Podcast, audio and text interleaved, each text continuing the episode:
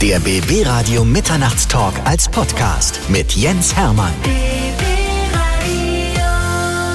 Bei mir ist Tim Oliver Schulz. Er ist einer der besten Schauspieler, die wir in Deutschland haben. Und er ist obendrein noch Filmproduzent und er ist einer der jüngsten von denen auf seinem Gebiet. Herzlich willkommen bei uns. Vielen, vielen Dank. Das waren ganz große Worte und, äh, und ich würde da gleich einhaken. Ich bin kein Produzent. Ich bin immer noch dabei, Film- und Fernsehproduktionen, Kreative zu studieren und ähm, werde dieses Jahr hoffentlich meinen Abschluss machen. Hoffentlich, ich spreche es immer wieder aus, damit ich es wirklich mache. Und ähm, ja, werde mit einem Serienkonzept abschließen. Habe schon produziert, aber ich würde jetzt nicht sagen, ich bin Produzent. Mhm. Deine vielen Drehtermine halten dich davon ab, deinen Abschluss zu machen. Ja, das schiebt sich immer ein bisschen weiter nach hinten.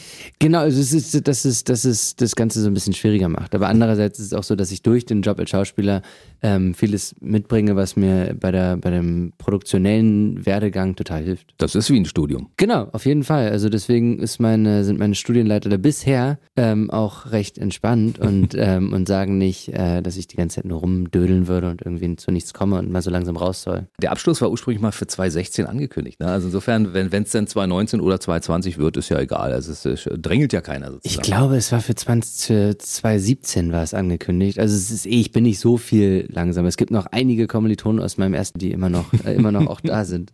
Dauerstudent, wie lange machst du schon auch? So 60 Semester ungefähr.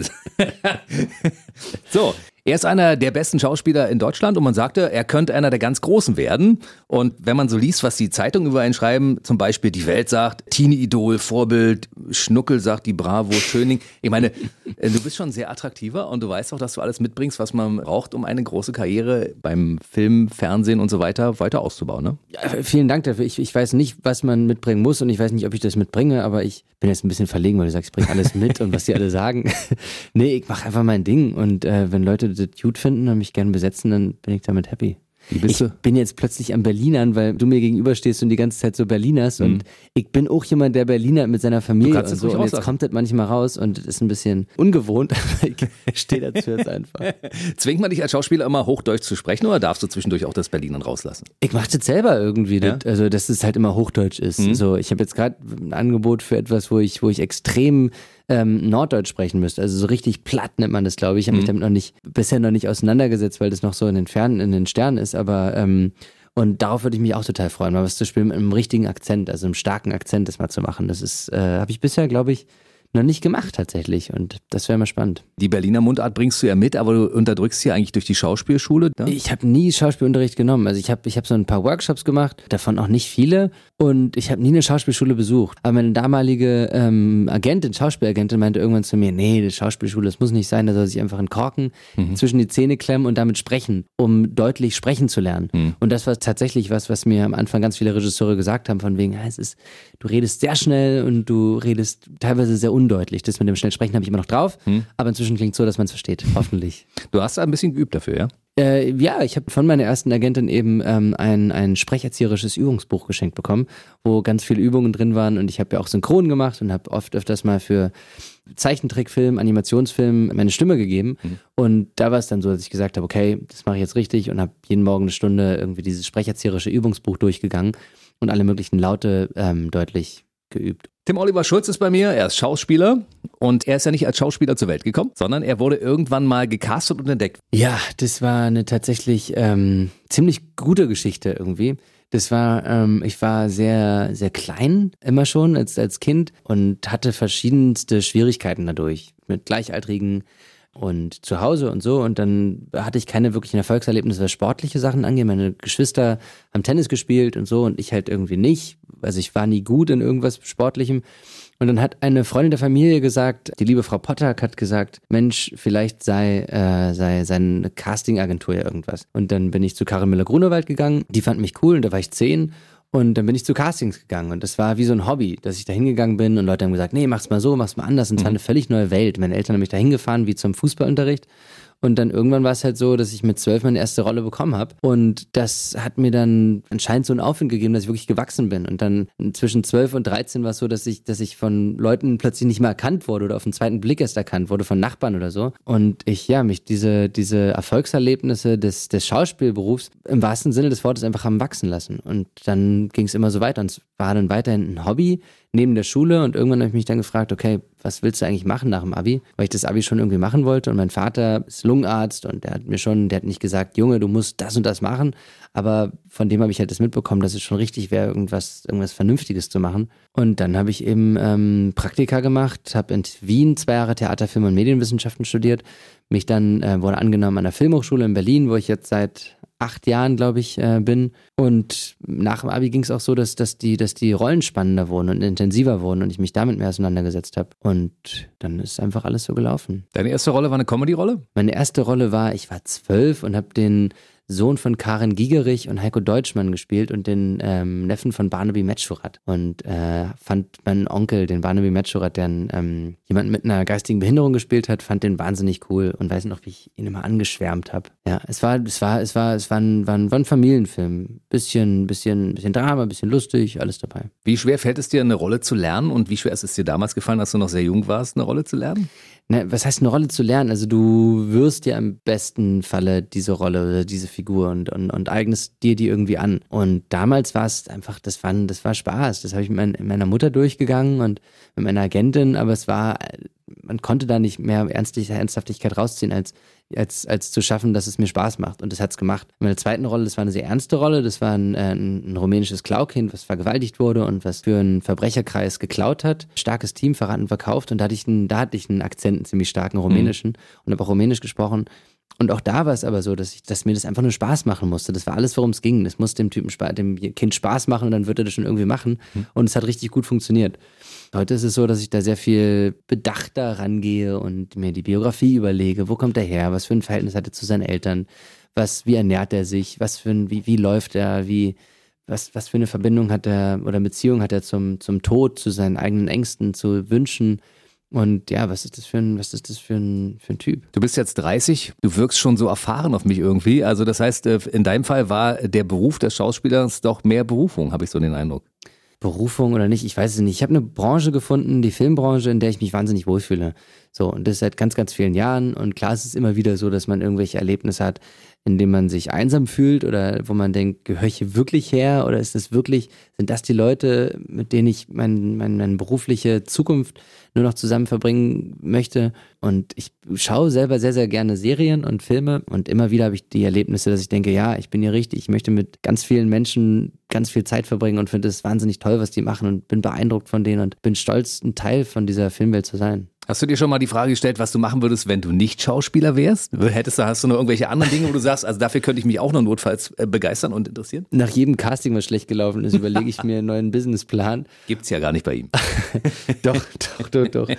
Nee, ich, ich, ich mache mir schon Gedanken, ja, was es, was es sonst auch sein könnte, was ich mache. Und ähm, das ist nicht, weil ich denke, ich möchte irgendwas anderes machen, sondern es ist, weil ich so viele, viele Sachen habe, wo ich sage, das möchte ich, da würde ich ger wahnsinnig gerne was draus machen. Zum Beispiel koche ich sehr, sehr gerne und koche täglich und koche mit viel Leidenschaft und denke mir immer, wie könnte ich da was draus machen? Also wie schaffe ich es, dass ich wirklich, äh, dass ich, dass ich da was Berufliches draus mache und ich könnte mir sehr gut vorstellen, zu produzieren. Also das möchte ich auf jeden Fall machen. Und so gibt es da unterschiedlichste, unterschiedlichste Wege. Inneneinrichtung ist was, was, also ich baue sehr gerne Möbel, mhm. ähm, so selber in meiner Wohnung oder fotografiere gerne ich mache sehr viel, wo ich da sage, ja, das könnte ich mir irgendwie vorstellen, auch zu machen. Guck an. Es gibt ja berühmte Vorbilder, zum Beispiel auch in Hollywood, die eigene Restaurants eröffnet haben. Es gibt auch berühmte Musiker zum Beispiel, die nebenbei noch fotografieren. Also da ist noch ordentlich Potenzial. Was ich total gut finde bei dir ist, dass du, wenn du bestimmte Rollen hast, ich nenne es mal Opfer bringst. Also wenn du zum Beispiel für eine Serie, die die Haare abrasierst zum Beispiel. Na, es würden vielleicht viele sagen, die sich nicht so viel mit dem Beruf auseinandersetzen, was voll okay ist. Die sagen,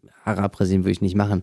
Aber letztendlich gehört es dazu. Und wenn man auch so ganz viel Gewicht zunehmen oder ganz viel Gewicht abnehmen, dann hat das einfach nur was mit der Ernsthaftigkeit des Berufs zu tun und wie sehr man, ähm, wie sehr man diese Figur darstellen möchte. Weil wenn man sich halt eben überlegt, okay, ich stelle jemanden da, der hat mehrere Chemotherapien hinter sich, dann verkörpert man den mit, mit seinem ganzen, mit seinem ganzen Wesen und, und denkt sich da rein und dann wäre es nicht, also fände ich es nicht wirklich ehrlich zu sagen oder nicht wirklich konsequent zu sagen, ich rasiere mir die Haare ab. Also es war überhaupt nie ein Thema für mich zu sagen, mache ich das oder mache ich es nicht. Es war ganz klar, dass ich mir die Haare abrasiere. Mhm. Oder Gewichtszunahme oder, oder Gewichtabnahme eben. Wenn die Figur es Machst erfordert, dann, mhm. dann, dann, dann würde ich das machen. Natürlich alles nur, was in gesunden Grenzen ist, aber dann gehört es halt dazu, ja. Hm, Wir reden über den Club der Roten Bänder. Das ist die erfolgreichste deutsche Serie. Ja, Da spielst du die Hauptrolle. ja. Ein krebskranken Jungen. Und ich meine, wenn man das sieht, wie du dich in diese Rolle reinversetzt, warst du auf einer Krebskrankenstation, hast du dir das mal vorher angeschaut, wie, wie dort die Kinder leben, die eine Chemotherapie kriegen? Es war vor der ersten Staffel, habe ich jemanden kennengelernt, der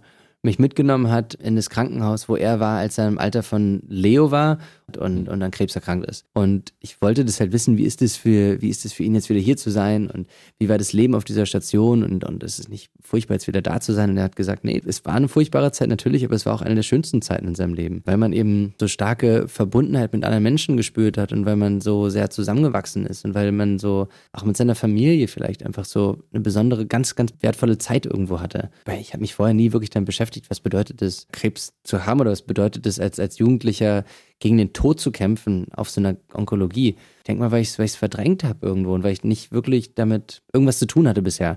Und so ist es bei vielen Menschen. Und die Serie hat es geschaffen, dass man sich damit beschäftigt, wie geht's denen. Und eben die Geschichte, die wir dann erzählt haben dort, nämlich über Kinder, die dort eine richtig gute Zeit haben und die da, die sich da Kraft geben und die natürlich durch, durch furchtbare Schicksalsschläge durch müssen, aber die sich eben Kraft geben und eine ganz, ganz wunderschöne Zeit irgendwo dort miteinander sich machen. Das hat was bewirkt in Deutschland, glaube ich, oder zumindest bei den Leuten, die es gesehen haben. Und das war was hauptsächlich ähm, Gutes, nach laut den, dem Feedback, was ich fast täglich bekomme. Also die Serie ist so gut, dass es auch für das Kino verfilmt wird. Also insofern sehr, sehr erfolgreich das Ganze. Und äh, dafür kann ich auch nur weiterhin viel Erfolg wünschen. Hey, vielen Dank. Aber was mich auch fasziniert, muss ich ganz ehrlich sagen, für eine Rolle, in der du einen Musiker spielen solltest, hast du gelernt, ein Instrument zu spielen und zu singen. Ja, mehrmals, aber es ist genauso, es ist halt, das gehört dazu, das zu machen. Und als Rollenvorbereitung, also man bereitet sich ja immer wochenlang, monatelang irgendwie auf eine Rolle vor. In Daniel Day-Lewis Fall jahrelang teilweise. Und man bereitet sich, oh Gott, ich möchte mich nicht mit Daniel Day-Lewis vergleichen. Also es, es gehört halt auch irgendwie dazu, einfach so ein, so, ein, so, ein, so ein Musikinstrument zu lernen, wenn man eben Musiker spielt. Und ich habe es jetzt schon mehrmals gemacht und es ist eine ganz tolle Vorbereitung, weil man bereitet sich eben wochenlang auf, auf, auf, auf jede Rolle irgendwie vor, monatelang, wie auch immer. Und beim Musiker ist dann so halt, dass man sehr viel Musik spielt. Wenn man es nicht kann, so wie ich, spielst du halt fast den ganzen Tag, hast die ganze Zeit die Gitarre und irgendwann sind die Finger, äh, tun die total weh und dann wartest du bis die, dann machst du weiter, dann kommt irgendwann die, die Hornhaut und dann spielst du da drüber weg und immer weiter und dann, dann fühlst du irgendwann das, was, was die Rolle im besten Falle irgendwo gespürt hat, als Verbindung zu irgendwelchen Liedern. Und das war die Vorbereitung und die macht mir sehr viel Spaß, mich mit Musik zu beschäftigen. Ich liebe Musik schon immer, seit ich denken kann. Und Musiker so verkörpern zu dürfen, das ist ein, ganz toll. Wer Tim Oliver Schulz mal als Musiker sehen möchte, kann das in verschiedenen Beispielen. Einmal war das äh, in den Vampirschwestern, ne? da hast du zwei Teile, glaube ich, gespielt. Ja, Das ist eine ziemlich drei. schräge Nummer und äh, dann gab es noch Systemfehler, ne? Genau, das war das erste, die erste Beschäftigung mit Musik überhaupt, ja. Was möchtest du denn gerne nochmal spielen? Könnte mir sehr gut vorstellen, sowas wie ein Superheld. Ein Bösewicht kannst du nicht spielen, wa? Du bist einfach zu schön dazu. Ich habe ganz oft schon Bösewichte gespielt. Nee, aber so richtig, so, So einen richtig, richtig böse. fiesen mit Sprengstoffgürtel um Challenge den accepted, na klar, voll. Geht auch? Ja, also ich, ich, ich habe ich hab schon, ich hab schon auch richtig böse gespielt. Vielleicht fandest du es immer nicht wirklich überzeugend, aber ich gebe mir Mühe. Und äh, nee, ich, also ich, ich, ich spiele sehr, sehr gerne Leute, Menschen, die weit weg von mir sind. Also auch unsympathische Arschlöcher, die sehr wenig mit mir zu tun haben. So. Und äh, was ich sehr gut mir vorstellen könnte, wäre ein Biopic, wie man so schön sagt. Also etwas über eine Figur, die real existiert.